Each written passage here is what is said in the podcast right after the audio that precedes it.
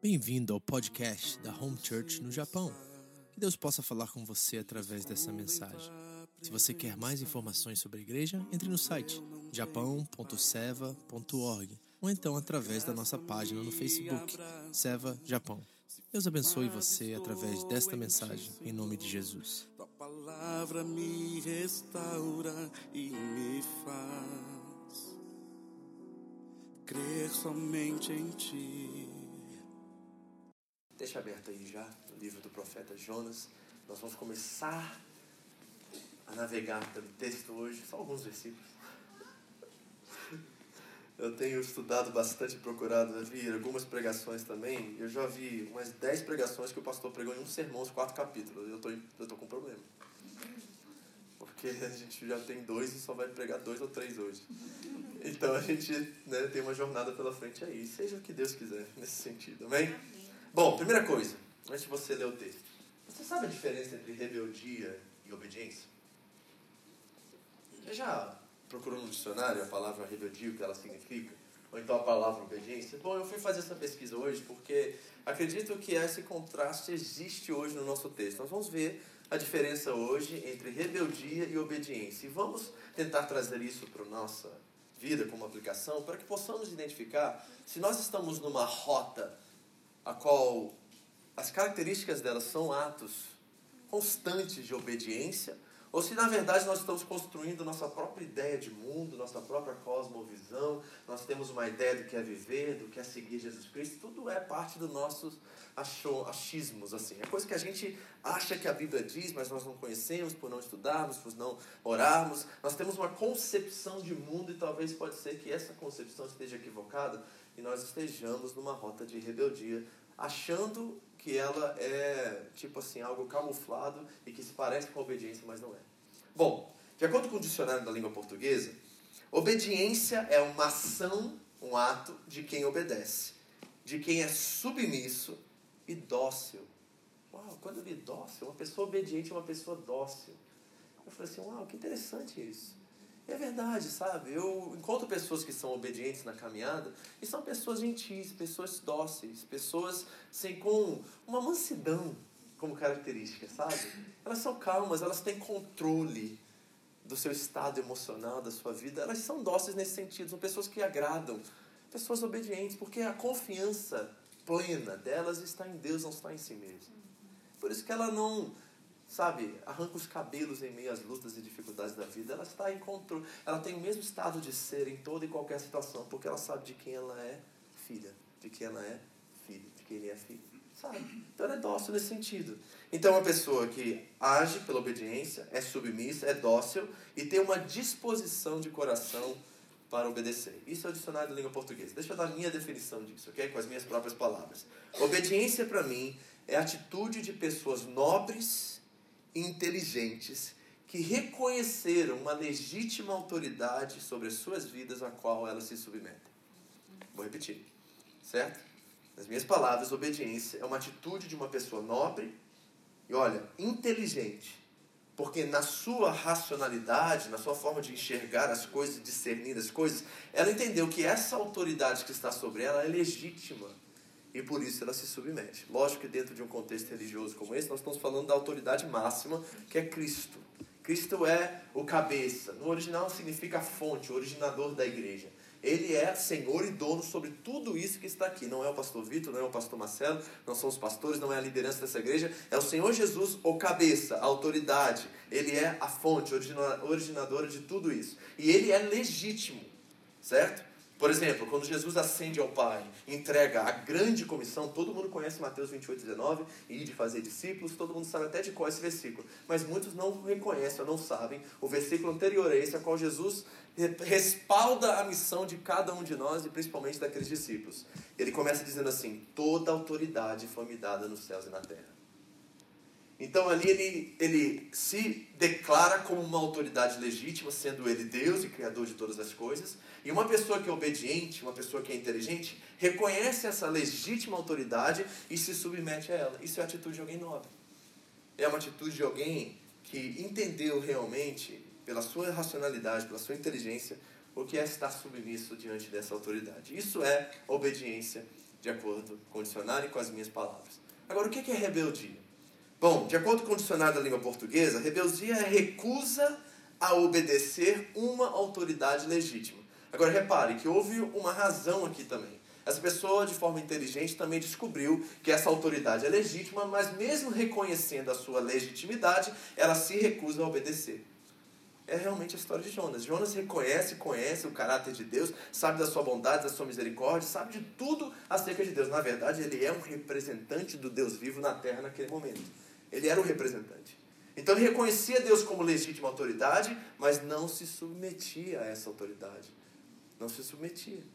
E isso é um estado pleno de rebeldia. Você, pela sua inteligência e capacidade de racionalizar a situação, reconhecer uma autoridade, mesmo assim, querer viver a sua vida de acordo com a sua vontade, do seu querer, e não se submeter a ela.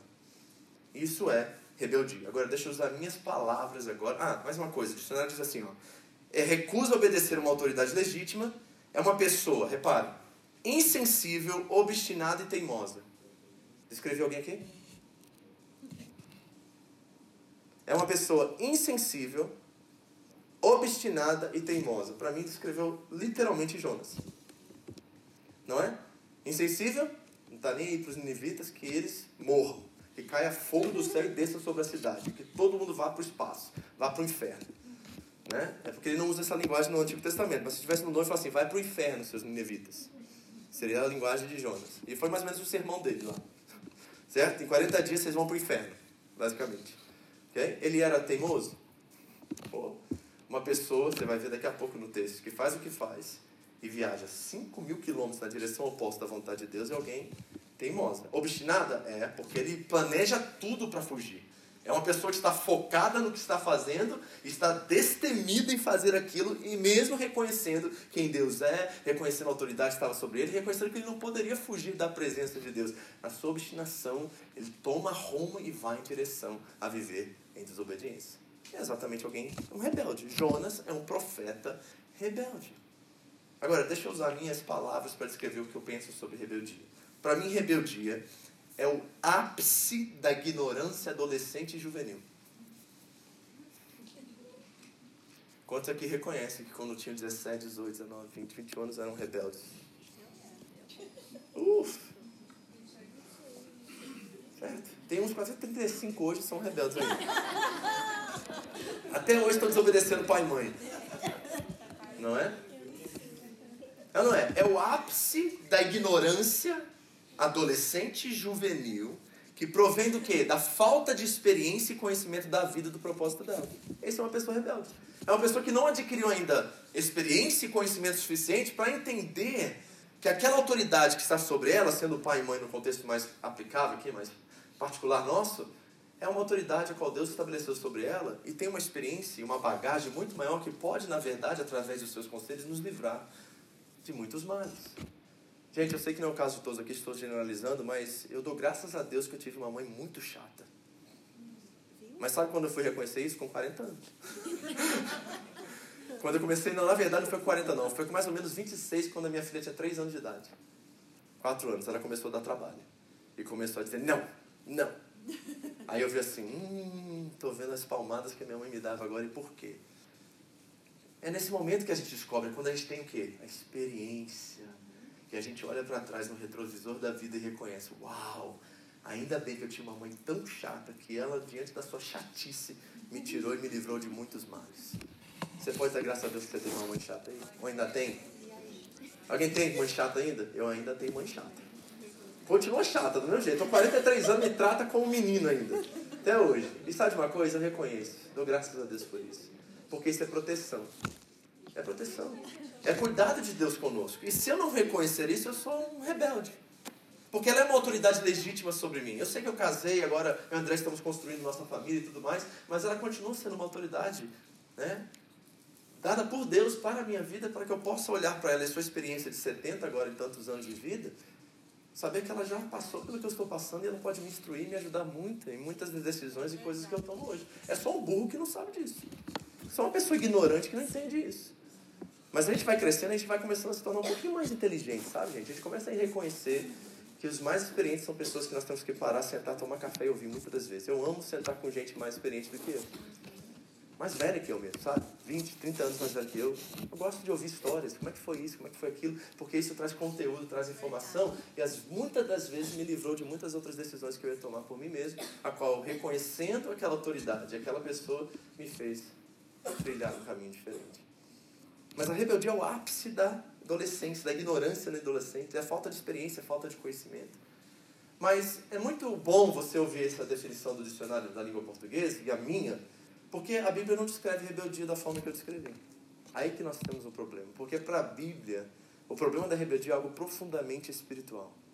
Não é simplesmente é, aquela coisa, a força da adolescência, da juventude, né? aquela obstinação de achar que sabe tudo, né? Não é isso? Gente com 15, 16, 17 anos começa a achar que sabe tudo, né? Aí começa a bater de frente, porque não tem ainda a bagagem da vida, e aí começa a achar que sabe. Mas a Bíblia não descreve rebeldia como ápice da ignorância da juventude, da juventude, da adolescência. Não descreve com um ato de desobedecer uma autoridade da gente. É muito mais profundo que isso. Vamos ver isso? Abra comigo em 1 Samuel, capítulo 15. Estou dando uma pequena introdução aqui porque nós vamos conversar sobre isso, olhando para a vida de Jonas hoje. E nós vamos ver que, na verdade, Jonas não era um sem noção, não era alguém ignorante, não era alguém ingênuo, não, Jonas era alguém que estava obstinado, né, era teimoso e sabia exatamente o que ele estava fazendo. Ele estava numa rota de desobediência, de rebeldia, e nós precisamos entender isso. 1 Samuel, capítulo 15, nós vamos ler do 22 em diante, ok? 1 Samuel 15, 22. Rafa vai colocar se você não achou, e você pode acompanhar conosco. Diz assim a palavra de Deus. Acompanhe comigo e repare o que a Bíblia tem a dizer sobre rebeldia. Deixa eu contar só um pouquinho do, do pano de fundo aqui, do contexto, para você entender. Esse é o momento em que Deus dá uma direção ao novo rei de Israel, um rei ilegítimo, no sentido que Deus não quis que Israel fosse reinado por um homem. Deus era para ser rei sobre Israel, mas o povo olhando as outras nações ao seu redor e vendo que cada nação tinha um representante, ou seja, um rei, pediu a Deus um rei. E Deus se entristeceu de Israel ter pedido um rei, mas lhe deu um rei. Lhe deu um rei. Não era um rei que Deus assim escolheu era um rei a qual estava na altura de exercer essa responsabilidade naquele momento. O problema é que na sua primeira ação esse rei já demonstra ao povo e demonstra a Deus que ele era na verdade muito irresponsável e não cumpre aquilo que Deus. E aqui está o profeta Samuel, representante de Deus na terra, vindo disciplinar o seu rei e dando juízo sobre a sua atitude e a sua ação. Samuel, porém, respondeu: Acaso tem o Senhor tanto prazer em holocaustos e em sacrifícios, quanto em que se obedeça a sua palavra? Deus deu uma direção, Deus falou a Saul por Samuel e deu uma direção para que ele cumprisse exatamente aquilo que Deus havia proposto. Agora, sabe que é a coisa interessante aqui? Nós já precisamos começar a pensar. Samuel, ah, desculpa, Saul tinha boas intenções. Ele tinha boas intenções. Ele quis separar o gado e o rei para fazer um churrasco para a turma toda que lutou, né, que batalhou e alimentar o seu povo. Ele tinha uma boa intenção. Ele quis fazer o bem. O problema é que fazer o bem e obedecer são duas coisas completamente diferentes. Tem coisas que nós temos que obedecer que a gente não gosta de obedecer. Hello? Tem alguém aqui comigo? Certo? Não é assim? Aos adolescentes não é assim? Mamãe manda fazer uma coisa, você não quer fazer, mas é certo fazer. Então você vai ter que fazer, porque é um ato de obediência, mesmo que não tenha prazer envolvido com isso. Você sabe que é certo, você tem que fazer. Então Deus dá uma ordem a Saul e ele simplesmente precisa fazer o que é simples e ele complica as coisas. Isso é outra coisa que a gente faz constantemente. Deus fala, faz só isso aqui. A gente quer fazer três, quatro, cinco, seis coisas, complica, estraga, né? não resolve a situação e depois bota a culpa em Deus também, por que você mandou fazer isso? Quando na verdade foi a gente que embaralhou o negócio era uma coisa muito simples e direta que devemos fazer. Por exemplo, uma tensão conjugal dentro de casa, você ouve a voz do Espírito Santo e fala assim, fica calada. Mais uma coisa, mais uma coisa você saber. Aí pá, e aquele pá é o estopim que dá o pá, aí o pá e o pá. Acabou. Aí depois você vai chorar e pedir ajuda, e Deus está falando assim, eu, só, eu mandei você ficar quieta. Eu mandei você ficar quieto também. Olha o que, que deu. Precisava chegar nesse lugar? Não. Agora você vai ter que construir tudo. Vai ter que, você fez uma desconstrução, agora você tem que voltar e construir tudo de novo e fazer o caminho de volta. E o caminho de volta é muito mais difícil, não é? Às vezes é melhor a gente ser envergonhado, ser humilhado por não dizer o que deveríamos dizer, do que depois ter que fazer reconstruções de tudo que a gente estragou. Difícil. Então, às vezes, em vez de ouvir a simples voz de Deus nos dando uma direção, a gente complica as coisas. Ou porque nós somos teimosos e obstinados, nós queremos trilhar o nosso próprio caminho. Nós queremos fazer do nosso jeito. Isso é mais ou menos a história de Jonas. Ele sabe quem Deus é, ele conhece o caráter de Deus, ele sabe a missão que lhe foi dada, e mesmo assim ele, de forma obstinada, vai na direção oposta e sabe exatamente o que está fazendo. E olha, Deus diz assim: é melhor que se obedeça a sua palavra do que sacrifique. Muitos de nós estamos fazendo altos sacrifícios, achando que nós, de boa vontade, estamos agradando a Deus, quando nós estamos desagradando. Tem gente que fala assim: não, não vou ser fiel a Deus, por exemplo, nas minhas finanças, por causa disso, disso, disso, disso.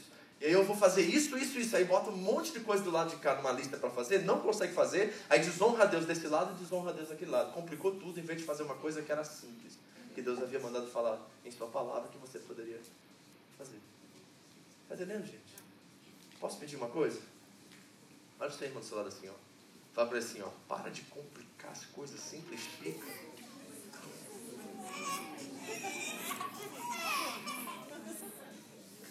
Amém? Simplifica. Por favor, simplifica. Easy. Né? Relaxa. Baixa a bola. Né? Desce a marcha um pouquinho. Para de andar em quarta, vai para terceira às vezes segunda. Faz. Olha, eu gosto da frase do pastor Nil Barreto. Ele diz assim, gente, a coisa principal é fazer da coisa principal a coisa principal. Entendeu? Amanhã você pega. Continua o texto. Acaso tem o Senhor mais prazer em holocausto e sacrifício do que se obedeça a sua palavra? A obediência é melhor do que Sacrifício. Cuidado, você tem coisa que você está sacrificando, mas Deus não está pedindo para você sacrificar. Deus está pedindo para você obedecer. Tem uma diferença enorme. É um abismo entre uma coisa e outra. Obedeça, não sacrifica. Ok? Tem tanta coisa que eu podia falar sobre isso, mas vamos lá. E a submissão. Já mudou a pregação toda, já, né? E a submissão é melhor do que a gordura de carneiros. Agora reparem. Pois a rebeldia é como o pecado da como é que tá aí?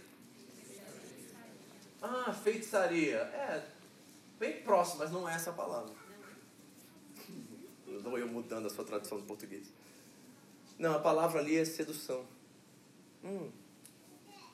E essa palavra sedução no original conecta feitiçaria, essa palavra, com idolatria.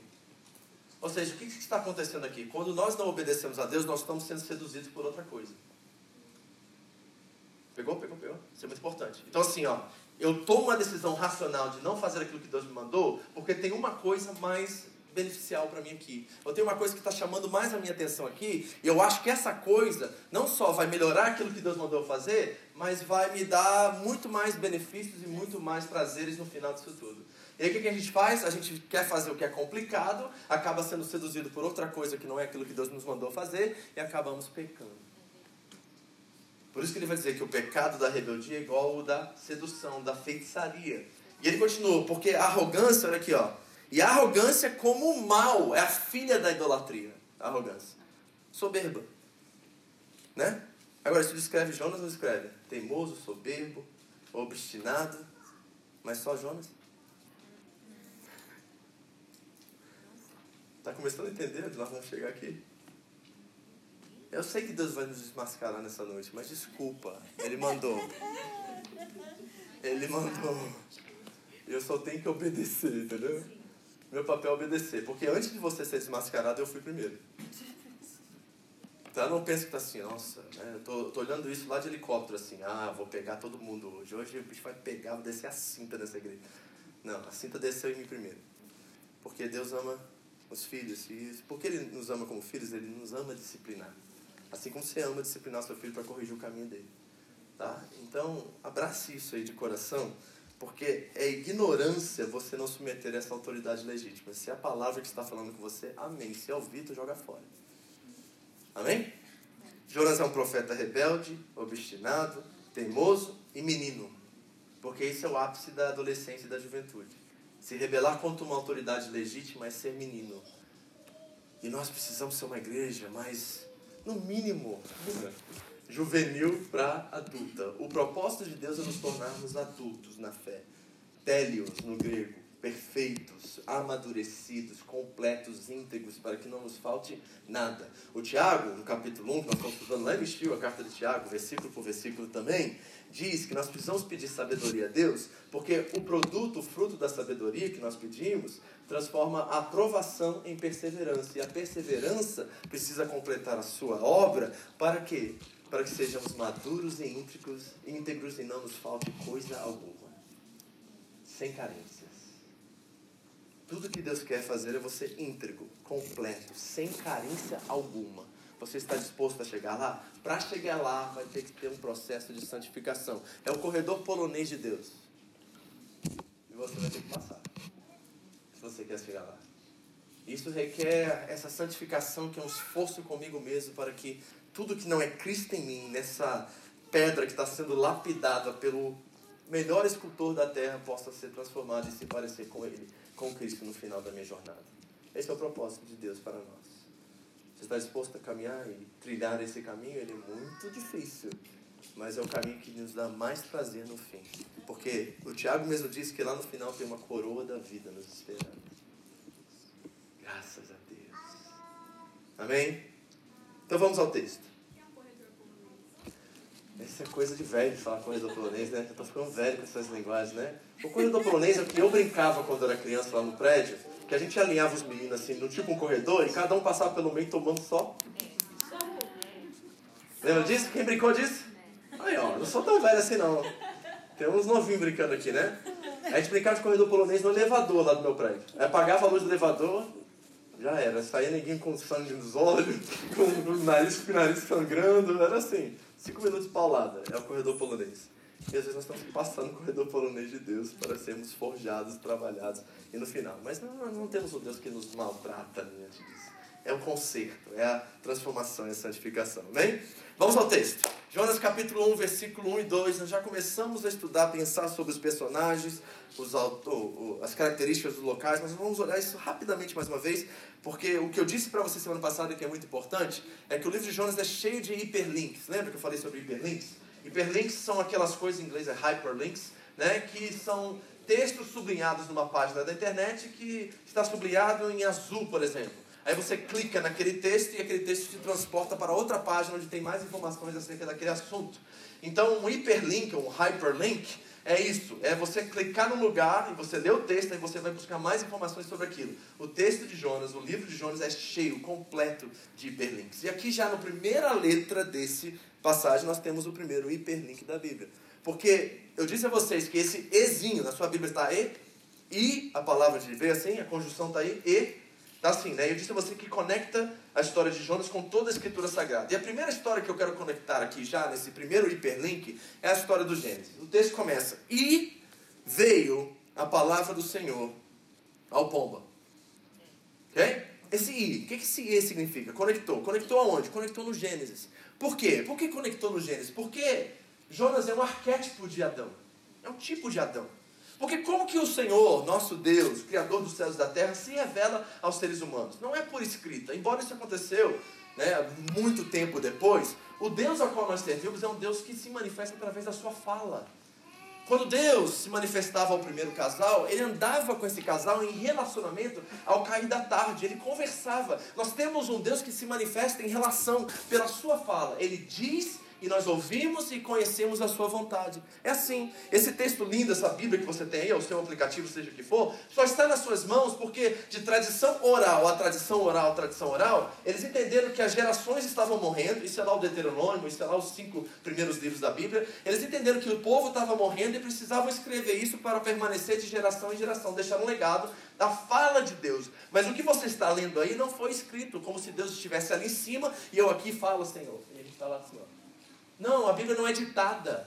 A Bíblia é contada através dos seus personagens de um Deus que fala e falou e teve relações íntimas com o seu povo. É isso que está diante de vocês. São experiências, não são ditados. Tem outros livros religiosos que falam que são ditados, que caíram do céu. Não a Bíblia. A Bíblia é uma experiência de um povo que viveu com o seu Deus, um Deus que fala. Hebreus capítulo 1. Antigamente Deus falou através dos pais e através dos profetas, mas nos últimos dias falou através do filho. Ou seja, ele fala, é um Deus que fala. E lá no Éden, Deus falou. Deus falou, e Deus deu uma direção ao primeiro casal. Você sabe disso? Por exemplo, abre aí, Gênesis 2, 15 a 17. Eu vou ler, você não precisa abrir, o Rafa vai colocando enquanto isso, só para a gente uh, acelerar um pouquinho aqui. Diz assim a palavra de Deus ao primeiro casal. O Senhor Deus colocou o homem, a humanidade, o casal no jardim do Éden para cuidar dele e cultivá-lo. Qual era a missão desse casal? Cuidar e cultivar. Eles tinham uma vocação, era um sacerdócio. Pense no Éden como um templo e pense no primeiro casal como sacerdotes desse templo. Eles tinham o cuidado de cultivar, de preservar, de estar ali cuidando o tempo todo desse jardim. Eles eram representantes de Deus, a glória de Deus na terra, representando e traduzindo e transmitindo todas as virtudes de Deus para toda a humanidade. Esse era o papel deles. Era um templo, eles eram sacerdotes desse templo chamado Éden. Eles precisavam cuidar disso. Então Deus dá a missão, está aqui a vocação deles. Agora, não era um chamado nesse sentido, era a essência do ser deles, era a razão da existência deles cultivar, cuidar e representar a Deus. Vocês estão entendendo? Quando nós falamos de chamado, nós não estamos falando de uma missão de um fazer, de um trabalho. Nós estamos falando da representação da essência daquilo que nós somos. Certo? Deus te criou para a sua glória. Isaías 43, 7 diz exatamente isso. Deus nos criou para a sua glória. E essa glória é a tradução, a revelação dos seus atributos, amor, compaixão, dos seus dons, dos seus talentos, daquilo que Ele nos deu, para que possamos, através disso, transmitir isso a toda a humanidade. Lembra da narrativa em Foundations? Um abençoando todas as famílias da terra. E Deus começa a escolher representantes. Adão e Eva são os primeiros representantes que teriam como missão transmitir as virtudes e a bênção, a vida de Deus para todo mundo. Eles acertam? Não. Consegue? Não. Por quê? Por causa da desobediência. E depois desse ato de plena desobediência, tudo desanda, gente. Todas as pessoas, os personagens, todas as pessoas que Deus levanta desandam. Parece que é um vírus. E, aparentemente parece ser mesmo, é um contagioso mesmo. Porque o Adão não consegue, aí vem o Noé não consegue, aí vem o Abraão não consegue, aí vem o Moisés não consegue, aí vem o Davi não consegue, aí vem os profetas não conseguem, vem o juiz não consegue, ninguém consegue, nem consegue, Deus falou assim, ninguém consegue, então eu vou. Ninguém está dando conta do recado, eu vou dar conta do recado. E aí por isso que Paulo diz em Gálatas capítulo 4 que na plenitude dos tempos, nascido de mulher, veio o filho ao mundo. Graças a Deus, porque senão está tudo lascadinho assim. Porque eu sei que eu não daria conta. Você daria conta? Eu sei que eu não daria conta. Mas porque ele vive e porque o Espírito dele habita em nós, agora ele conta com a gente. Não é que a gente não dá conta, ele conta. Por causa do Espírito dele que está em nós. Mas esses representantes não conseguiram cultivar, não conseguiram viver. E Deus dá uma ordem para eles e diz assim: coma livremente de qualquer árvore que existe no jardim. Repare, o comando de Deus é positivo, não é negativo. A gente acha que é uma proibição, assim, primeiramente. Né? Todo mundo conhece a história do Éden, né? Não pode comer dessa árvore, mas pode comer dessa. Mas o texto não começa dizer não coma, diz assim: coma livremente de qualquer árvore. Isso é teologia vitoriana agora, tá? Joga fora se você não gostar. Eu acho que com o amadurecimento desse casal, sem o pecado, com o crescimento deles nessa relação com Deus, ia chegar uma hora que Deus falou assim: vem cá, deixa eu te apresentar a árvore do conhecimento do bem e do mal. Mas você vai fazer isso diante do meu padrão e diante daquilo que eu vou mostrar a você como é que você se come dessa árvore. O que eu vejo é que não era tempo de comer ainda, porque ele diz: coma livremente de todas as árvores. Então não é uma proibição, é uma direção. E essa direção criou o potencial deles dizerem não ou sim a Deus. Deus estava provando o coração deles. Deus prova, gente, você sabe disso, né? Deus não nos tenta. Tiago 4, vai ler lá, você vai ver que Deus não tenta ninguém.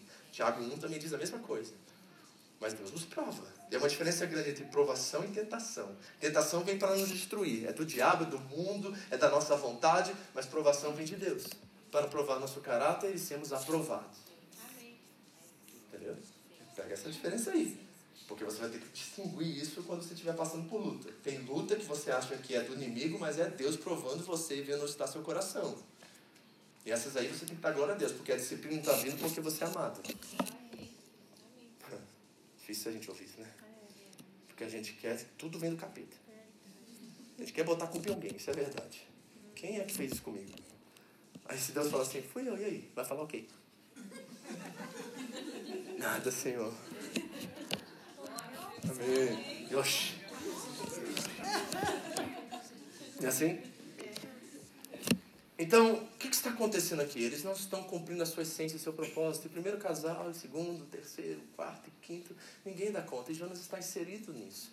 Eu não quero que você jamais, durante a nossa série aqui em Jonas, tire o jardim da sua cabeça, porque tudo começou lá. Jonas é uma consequência de tudo que foi distorcido naquele jardim. E por isso que ele também não consegue cumprir a sua missão. Então diz o texto que veio a palavra do Senhor a Jonas. Quem Jonas é? O que, que significa o seu nome? Pomba. Filho de quem? Amitai. Amitai significa o quê? Fidelidade. Jonas é o infiel. Tudo está de cabeça para baixo nesse livro. E agora reparem os verbos. Eu disse a vocês, nós vamos, assim, mastigar esse texto. Reparem os verbos e reparem a direção e o movimento dos verbos. Primeiro verbo, levanta-te, vírgula. Tudo que toda mãe tem que dizer é todo filho adolescente. Principalmente às sete horas da manhã. É não é? Levanta-te. Eu tenho duas agora, adolescentes, gente, assim, juventude, sabe? Tem que falar isso todo dia, levanta-te. E levanta é o quê? Movimento em direção para cima. Tá vendo a direção? Você levanta para cima. Então, o primeiro verbo que Deus usa no chamado a Jonas é Jonas, levanta. Para cima, Jonas. Primeiro verbo tem uma direção para cima. Segundo, levanta-te, verbo ir. Vai. Vai outro movimento em direção a sair da zona de conforto, do lugar onde você está, com esforço, desempenho, determinação e ir em algum lugar. Você tem que ir. Vai. Então é para cima de novo. Levanta, vai. Tem uma direção, tem um propósito, tem uma chama queimando dentro do coração dele para ele ir. Levanta-te, vai. A grande cidade de Nínive faz o quê? Clama. Clamar significa você usar a sua voz para com força você alcançar o máximo de ouvintes possível. Clamar não é falar, é gritar. Então tem um movimento de novo para cima. Guarde isso. Tudo que Deus está mandando Jonas fazer tem um movimento e direção para ir para cima, movido por essa direção. Guarde isso. Ele vai a Nínive. Quem que é Nínive? Quem lembra? Nínive é a cidade do? Do peixe. Cidade do peixe. Lembra disso? O que, que tinha lá no centro da cidade de Nínive? Uma grande estátua do deus Dagon. Quem que era Dagon? Metade homem, metade peixe. Esse era Dagon, aqueles adoravam. Uma enorme estátua desse deus Dagon. Agora pense comigo, eu fui estudar um pouquinho sobre isso para ver as condições de alguém que já foi engolido por uma baleia. Baleia hoje, né? Nós sabemos que é um grande monstro do mar, é um grande peixe, não é uma baleia no texto original. Não diz baleia, a palavra no hebraico não é baleia. Mas vamos pensar numa baleia. Sabe o que eu descobri? Alguns estudiosos trouxeram até isso para seus comentários no livro de Jonas, que quando uma pessoa fica um bom tempo dentro do ventre de uma baleia, os, gás, os gases que existem lá, o ácido dos gases, tornem a pele dessa pessoa branca. E muitos estudiosos vão dizer assim: provavelmente por ele ter ficado três dias e três noites no ventre de um grande peixe, ele saiu parecendo um albino daquele lugar.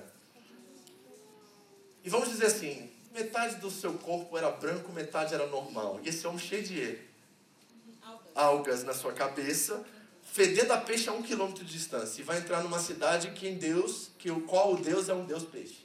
Metade homem, metade peixe. Imagina essa figura chegando, fedendo a peixe e falando que a sua cidade vai ser destruída. Você corre ou não corre? Você vai em direção, ele não vai. Deixa ele, deixa ele. Está em casa. Hein? Se você tocar a bateria, você vai lá. Mas deixa ele. Ele está pescando, está desligado. Deixa ele, fica em paz. Entendeu? Então imagine isso. Esse homem entrando, e lembra que eu disse a vocês: primeiro, teve duas pragas que dizimaram a cidade, depois um eclipse solar. Deus preparou tudo, e aí entra o homem peixe. Deus é capaz de redimir até as piores das religiões e os piores dos povos, e a gente não tem que temer, sabe, as religiões que a gente fica aí, crente com medo de macumba. Já viu esse crente com medo de macumba? Irmão, crente macumba não pega em crente também. Tá não pega, fica com medo, não, isso não existe, tá? Isso é coisa assim, que o ser humano está criando, mente fértil de ser humano, tá? Aquele que está em nós é maior do que aquele que está no mundo. O crente não tem medo de macumba. E se Deus é capaz de redimir um Deus peixe e usar isso como uma forma de redimir 500 a 600 mil pessoas, o que, que ele não pode fazer com você? 500 a 600 mil pessoas. Lembra? No capítulo 4 de 120 mil, mas 120 mil que não poderiam distinguir da sua mão direita a sua mão esquerda. Os estudiosos vão dizer que aquilo eram as crianças que haviam na cidade. 120 mil crianças, 500 mil habitantes, mais ou menos. E Deus está prestes a redimir esse povo. Isso é Nínive, povo cruel, obstinado, teimoso, violento. Eu já sinalizei para vocês o que, que eles faziam, né? não preciso entrar nisso de novo. Isso é Nínive. E ele diz, clama contra ela. E eu disse que é mais ou menos um judeu em 1942, no meio da Segunda Guerra Mundial, indo a Berlim, né, o centro do nazismo, tentando pregar o evangelho para Hitler. É isso que Jonas está fazendo aqui. Então pense na dificuldade, pense em tudo isso. E a coisa que, acho, que eu acho que é mais assim obstinada no caráter de Jonas é que ele não tem medo disso. Ele tem ódio de Deus por tentar salvar esse povo. Esse é o problema dele. Lembra que o tema do livro é um Deus, um profeta que odeia a Deus por Deus amar os seus inimigos. É isso que está acontecendo aqui. Ok? E olha o que diz, continua o texto aqui. Então nós falamos foi a Nínive, todo é movimento para cima, levanta, vai, clama. E diz o texto assim no final do versículo 2. Porque a sua o quê? Malícia subiu até mim. Você já viu outros textos na Bíblia assim? É algo muito interessante isso. Por exemplo, em Gênesis 15 tem um relato da aliança de Deus com Abraão. Deus faz uma aliança com Abraão e ali ele começa a profetizar e anunciar para Abraão que há de vir. E ali diz que 400 anos o povo de Israel estaria em escravidão. Ele já anunciou. Em Gênesis 15, Deus já dá a profecia a Abraão de que o povo de Israel no Egito ficaria mais de 400 anos em escravidão. Vai ler lá no Gênesis 15, está lá. Mas ele termina essa profecia dizendo assim: Isso não aconteceu ainda porque a medida da iniquidade dos amorreus não chegou até mim. Opa, Deus tem um pecadômetro. E aí vai subindo o pecadômetro. Escuta, crente, tá? Graça abundante. Certo? Mas a justiça de Deus tem limite. Graça abundante, mas a justiça de Deus tem limite. Lembra de Sansão, por exemplo? Peca, peca, peca, graça, graça, peca, peca, peca, graça, graça, graça, graça. Até que a graça se foi. E diz o texto lá em Juízes 13, se você for ler, 14 em diante, que de repente, no meio dos seus inimigos, ele descobriu que a graça de Deus não estava mais com ele, que Deus não estava mais com ele. Ele caiu a ficha assim no meio da sua batalha, ele não sabia que tinha ido embora. Cortaram o cabelo, né? Tudo mais. Aquilo era o poder de Deus na vida dele, era só um símbolo aquilo. Mas ele de repente reconhece, portanto, pecar, pecar que a medida de, de, de, de sanção subiu e aí Deus cortou. Cortou literalmente. E aí ele não tinha mais a graça de Deus. E ali pela primeira vez na história de Sansão, ele vai fazer uma oração. Ele nunca orou. Ele vai orar pela primeira vez e Deus restitui a força dele e ele derruba mais inimigos na sua morte do que na sua vida. Essa é a história de Sansão. Certo? Então texto está dizendo assim, ó, que a injustiça ou a malícia de Nínive subiu até mim. Posso dizer uma coisa para você? Agora você pega. Tem promessa agora para você aqui, tá? Guarda isso. Eu sei que você gosta dessa parte. Se tem uma coisa que Deus odeia e se move em direção à injustiça, Deus odeia discriminação, injustiça, qualquer área que envolve isso, ainda mais com o seu povo, aqueles que ele ama, Deus trabalha contra isso. Agora tem um problema, que nós queremos fazer muitas das vezes justiça com as nossas próprias mãos, não é verdade? O problema é que a gente não sabe esperar a medida de Deus dessa injustiça para que Ele venha agir e não nós mesmos, pela nossa própria condição e força. O Tiago, de novo estou citando muito Tiago, que talvez você tenha que ler essa semana. O Tiago diz assim: na justiça dos homens não opera, desculpa, na ira dos homens não opera a justiça de Deus. Então tem um lugar onde que fala assim: você sofre injustiça e aí você vai revidar ou vai agir por conta própria, e na hora que você toma essa atitude, Deus sai de cena.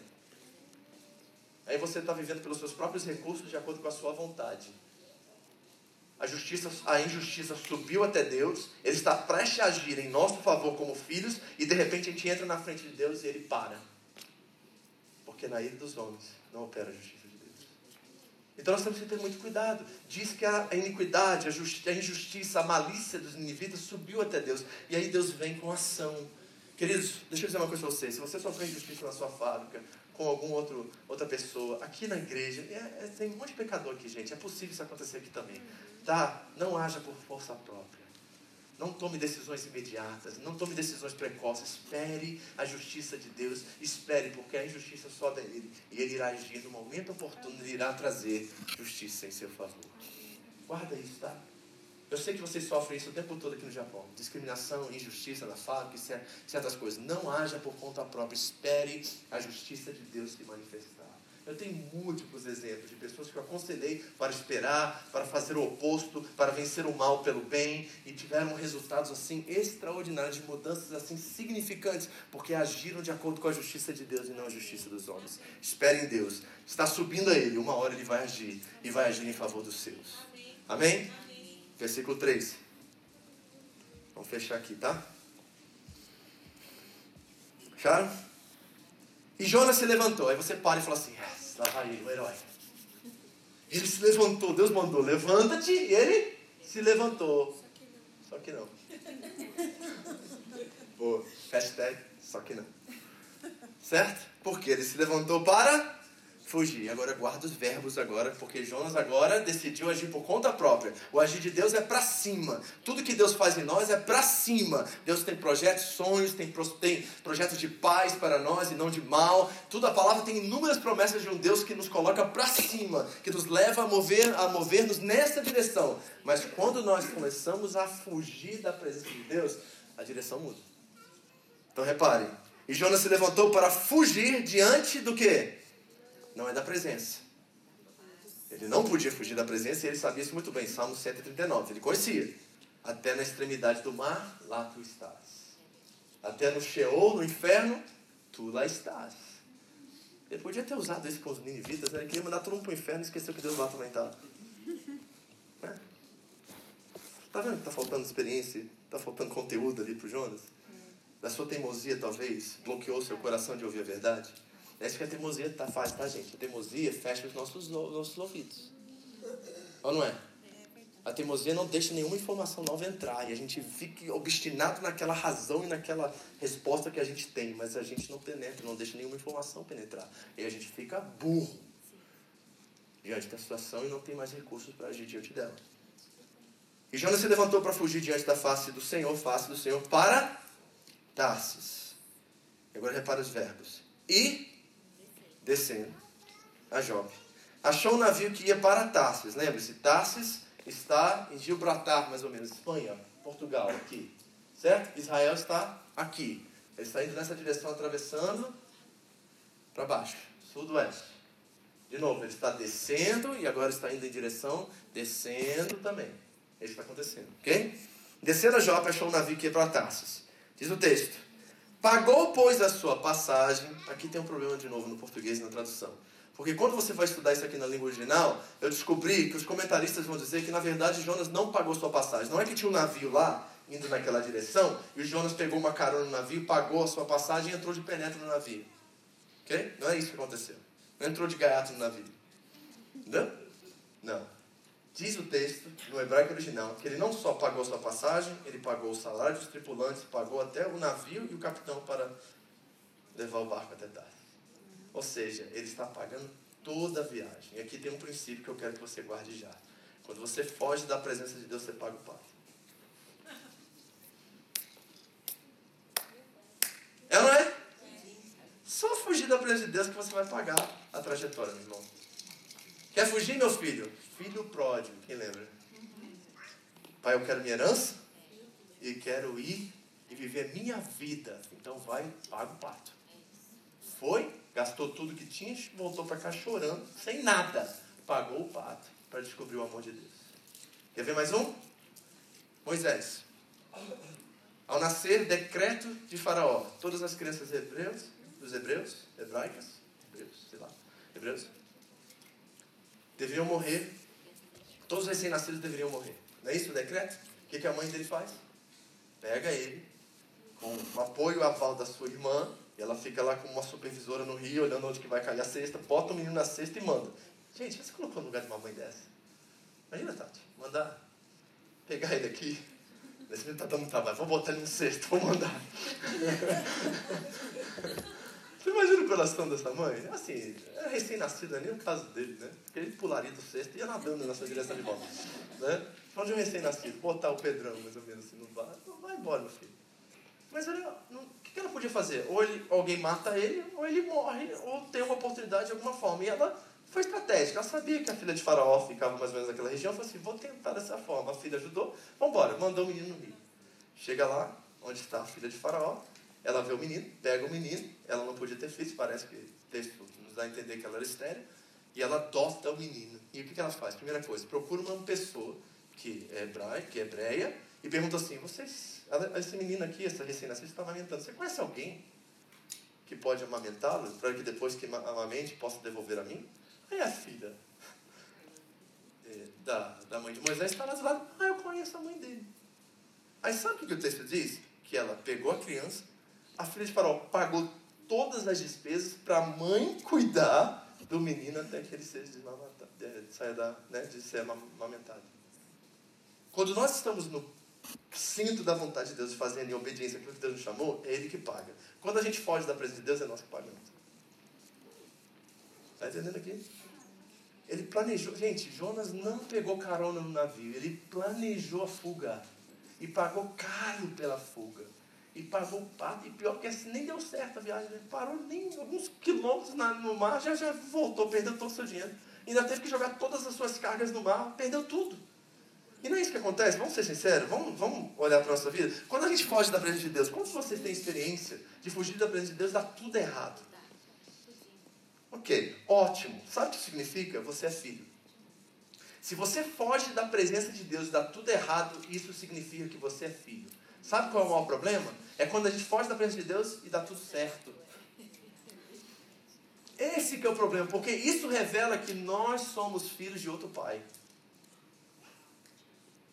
Esse é o grande problema. Fugir da presença de Deus, dar tudo certo, quer dizer que Deus não está disciplinando você por você estar numa trajetória individual, egocêntrica e única sua, do seu coração. Mas quando Deus manda vento, tempestade, peixe, manda tudo porque Ele nos ama com esse amor de Pai, que vai nos cercar e fazer até o impossível para nos alcançar onde nós estamos, isso significa que nós somos amados.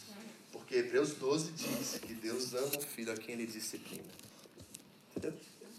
Está entendendo? Agora, volta para o texto. E descendo a Jope, achou um navio que ia para Tarsus. Pagou, pois, a sua passagem e fez o quê? Ele só está descendo, você está entendendo? E aqui já tem outro princípio aqui. Agora já sinto que isso aqui dói mais. Por quê? Desce mais.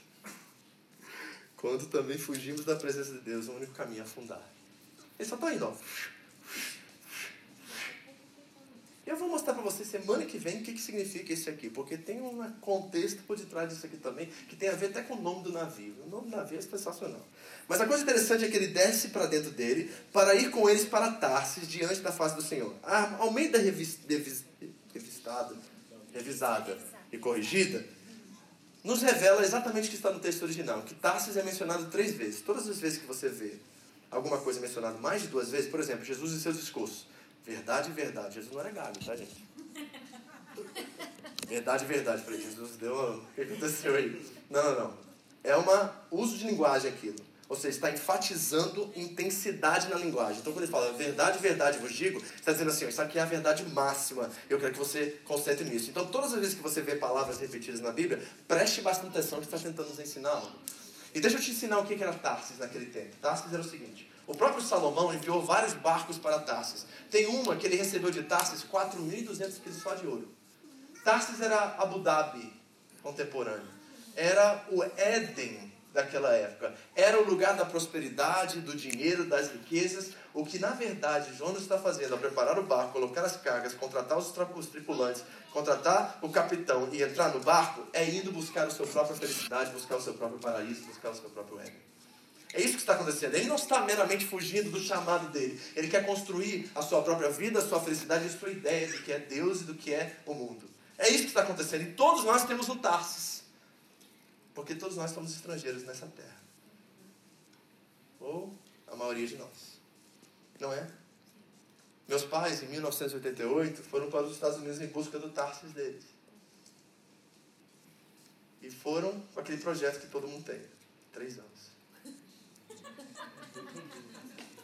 três anos. Vamos ficar lá, comprar nossa casa, começar um negócio e voltar para o Brasil. Sabe quantos anos estão lá? 31. 31. Mas foram em busca do Tarso. Era o lugar da prosperidade. A gente chama lá nos Estados Unidos do American Dream. Conhece? Todo, todo o Brasil que está lá está em busca do American Dream.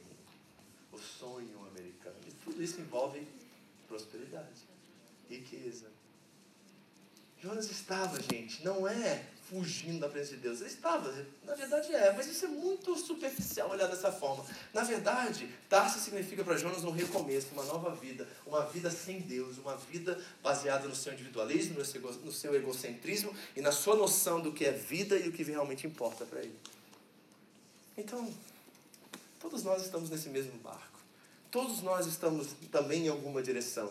E o que Deus quer nos falar nessa noite, eu preciso terminar aqui porque já gastei muito tempo, é entender que precisamos ajustar talvez as nossas velas, porque pode ser que nesse exato momento e com as melhores intenções possíveis nós podemos estar virando as nossas velas para o nosso Tarsis pessoal e esquecendo o reino de Deus. A palavra de Deus diz em Romanos que o reino de Deus não é comida nem bebida. Não é. É paz. Ah, quanto você me dá por paz? Alguém? Alguém? Vamos fazer um leilão de paz? Quanto vale paz para você? Hoje. Tem valor? Não. Tem preço? Não. Não tem preço. Tem valor. As coisas que são importantes têm valor, mas não tem preço. Aquilo que não é importante tem preço, mas não tem valor. É assim. Então é paz. Segundo, justiça. Repare, concepção de justiça de Jonas e nós. E terceiro, alegria no Espírito Santo. Isso é o reino de Deus. E Jesus nos convidou, na verdade mandou, de forma imperativa, que nós busquemos esse reino em primeiro lugar e a sua justiça. E as outras coisas, comer, beber, vestir, esse Tarsis metafórico que a gente busca, ele prometeu que essas coisas que nós mais necessitamos seriam acrescentadas. Não leu o texto errado, não, tá? Mateus 6,33 não diz que todas as coisas serão acrescentadas, diz que estas coisas serão acrescentadas. Esse daqui é o contexto. Aí é comer, beber e vestir. É Tarsis. O Tarsis de Jonas era um lugar de prosperidade, era uma das cidades mais luxuosas e ricas da sua época. Qual é o nosso Tarsis? Qual é o nosso? Três vezes o texto menciona. Não é por acaso, gente. Jonas está em busca do seu Éden, está em busca do seu paraíso, está em busca da sua felicidade. E você? Pomba, Ninivita, peixe, está em busca de quê? Para que, que você veio ao Japão? Talvez você veio como um Jonas. Talvez você veio como um Ninivita. Talvez você veio como uma pessoa que tinha sonhos e ambições. Até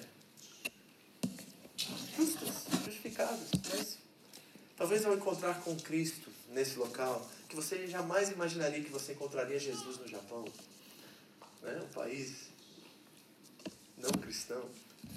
Jesus ajustou suas velas, mandou talvez um vento e uma tempestade para o seu navio.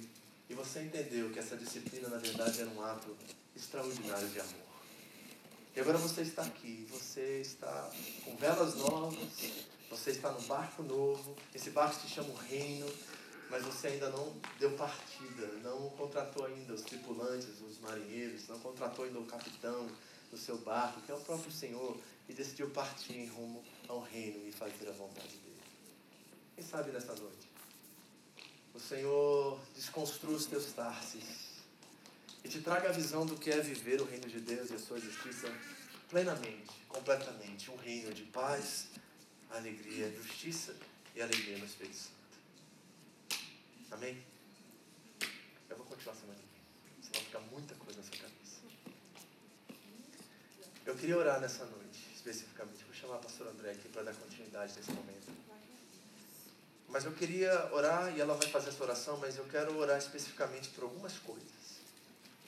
E se quiser tocar só um instrumental aí, manda bala.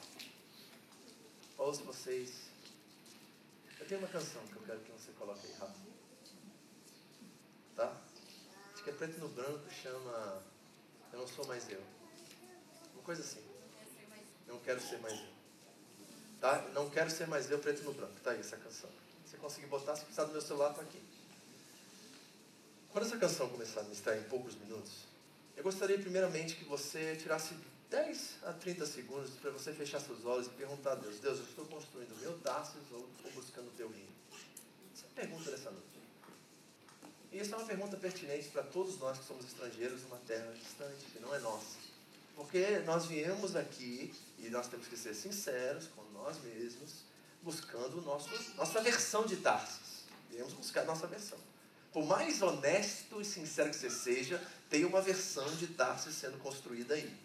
A questão é, esta é a vontade de Deus para você? Ou será que ele tinha outro plano e porque ele te enviou para cá com outro propósito e hoje talvez Deus te trouxe aqui para que você descubra isso e começa entendendo que ele é uma autoridade legítima, ele não faz nada por acaso e o controle e a vontade dele é soberana sobre nós, de você se submeter finalmente à vontade dele e parar de ficar lutando contra Deus, contra todos, esperando que ele caiba dentro da sua agenda e da sua forma de chegar no mundo e não deixar com que a forma de chegar no mundo e a vida dele se manifeste em você.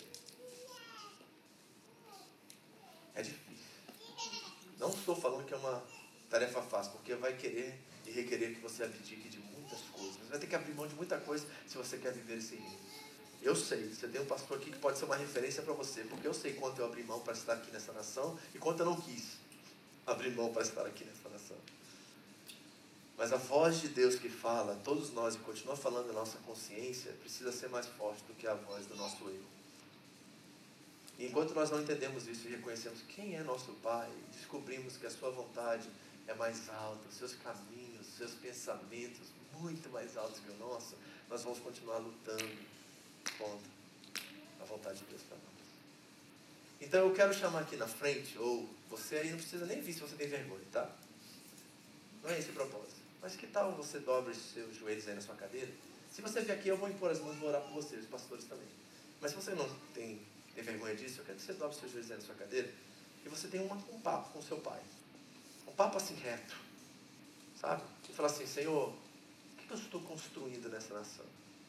E cuidado com o que você vai ouvir. Não relute contra a voz que virá na sua consciência. Se você ouvir Tarsis, renuncie ela hoje. Porque não vai te levar a lugar nenhum, você só vai descer. E quem foge da presença de Deus afunda. Você vai descer. Eu não quero que você desça, eu quero que você levante. Eu quero que você vai. Eu quero que você clame. Porque essa nação precisa de um clamor.